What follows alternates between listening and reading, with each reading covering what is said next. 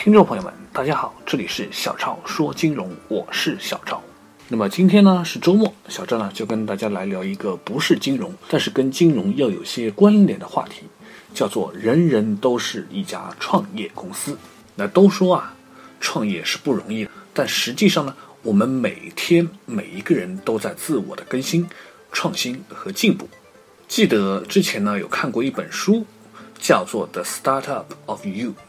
作者呢是 Red Hoffman，那么他呢是 LinkedIn 的创始人。那么 Hoffman 在他的书里面提到的一个重要的概念，那就是把自己当成一个创业公司来运营和管理。那么问题来了，这间由我们自己所组成的创业公司，到底有哪些部分呢？那么首先呢，当然是 CEO，就是首席执行官。那么他呢？将负责战略和目标的制定。一个初创公司在最初的阶段是需要明白自己要做什么的。CEO 的职责就是制定目标，并做出相应的战略安排。那么，如果换到个人的发展上，道理也是一样的，那就变成了我们的目标是什么？长期目标还是短期目标？举个例子，我们的短期目标可能就是天天瘦身，天天做瑜伽，想要有一个良好的身材，以及有一个健康的饮食。那么长期目标呢？是希望可以做一个更好的人。战略就是让自己被优秀的人环绕，计划呢就是主动去认识这些人，根据每一个不同的目标，都可以制定相应的战略和计划。这就是创业公司里的 CEO 的工作。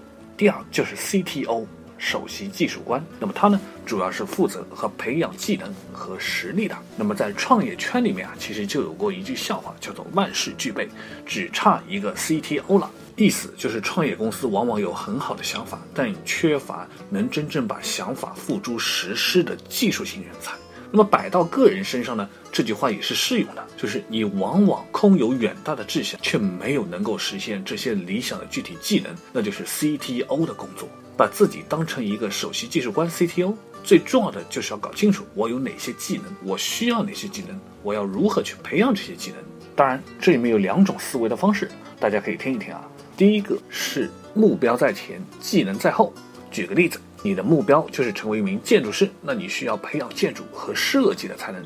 那么另外一种思维方式呢，就是技能在前，目标在后。也就是说，咱们先想一想我们有哪些技能，然后呢去找到最适合你的技能的职业和人生目标。其实啊，很多公司也是这样开始的，有一伙好兄弟毕业之后呢聚在一起想干点啥。你有钱，你就可以投资。你会烧饭，你可以做厨师；你会吹牛，那你可以做营销。然后大家凑在一起就可以开一个店了呗。所以，做一个出色的 CTO，就必须能够清楚地认识到自己的硬技能和软技能，并意识到自己还需要哪些技能，并有意识地去培养自己。第三个呢是 CFO，CFO 呢是首席财务官，那么他呢是负责创造和打理财富的。我们在二十岁以前呢，都是伸手向爸妈要钱的；二十岁以后呢，就经济独立。在二十三四岁的时候呢，就开始工作。当我们工作之后，我们就会学着慢慢的管理好自己的收支，并开始有意识的储蓄和投资。这也跟创业公司一样，需要一个 CFO 来拉投资和理财。为了生活，我们需要把钱放在一个未必首要，但是却非常重要的位置上。有一些习惯呢。是可以给大家建议一下的，比如说下载一个记账的 APP，养成记账的习惯，然后管理好我们所有的信用卡，定时的还款，每个月呢收入中划出一部分的固定的钱用于储蓄，不做月光族。我们空着还可以去想一想，我们到底还有哪些赚钱的机会？是去做兼职呢，还是去做代购呢，还是去搞微店呢？又或者利用自己的才能去赚外快呢？虽然钱是身外之物，但是我们都知道没有钱是万万不能的。所以呢，如何去创造更多的财富，也是我们所必须去追求和考虑的。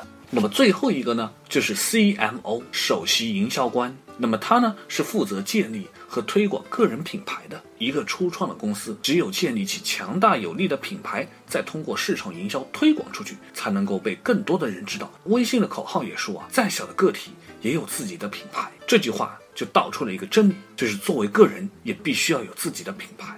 那举个例子吧，那其实有时候我们看那些所谓的大 V 什么，他们其实就是在一个垂直领域里面有自己的品牌。当我们提起这个人的时候，我们就知道他是什么样的人，他的一个专业水平怎么样。那么这就是个人品牌。